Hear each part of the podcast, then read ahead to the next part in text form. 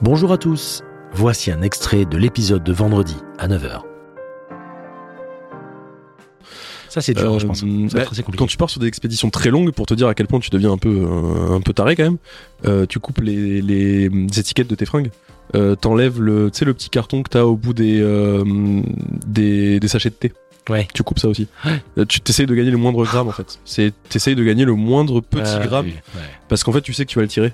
Tout ça, tu vas le tirer pendant 60 jours. Donc en fait c'est plein de petits détails Mhm. comme ça. Et, euh, et donc, quand tu pars avec euh, 50 jours de bouffe, et qu'en fait, ton expédition, tu te rends compte que tu vas réussir à la faire en 30 jours, bah si t'avais pris 30 jours de bouffe, en fait, ton expédition, tu l'aurais fait en 25, parce que t'aurais été Mhm. encore plus vite. Enfin, tu vois, c'est toujours... euh, D'accord. Et c'est l'équilibre est difficile à trouver. Mais en vrai, de vrai, de vrai, pour être tout à fait honnête, euh, une expédition polaire, c'est 80% dans la tête et 20% de physique. C'est-à-dire, si t'es très entraîné, tant mieux. Euh, t'auras plus de, de facilité à faire plein de trucs. euh, voilà, ce sera plus facile, surtout au début. Mm.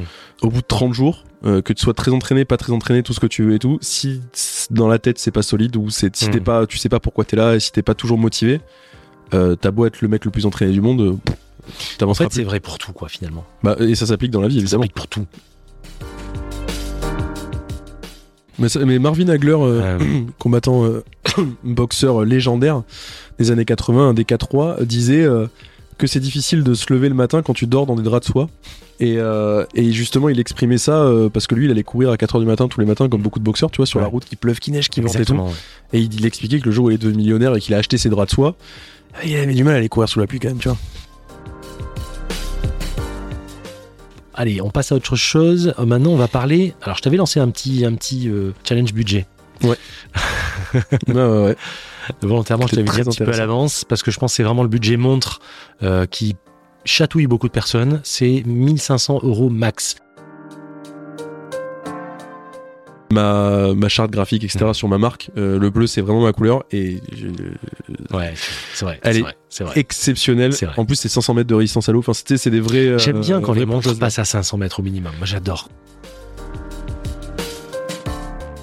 On avait parlé déjà la dernière fois, et justement qu'on revienne là-dessus, euh, les specs de la montre d'exploration. Alors, sans parler de modèle en particulier, puisqu'on a, on a déjà dévoilé des modèles que tu aimais bien. Montre d'explorateur idéal selon toi, on avait déjà dit, c'est montre qui a une date Obligatoire. obligatoire, on est d'accord. Montre qui a. Je vous donne rendez-vous vendredi à 9h pour l'épisode intégral.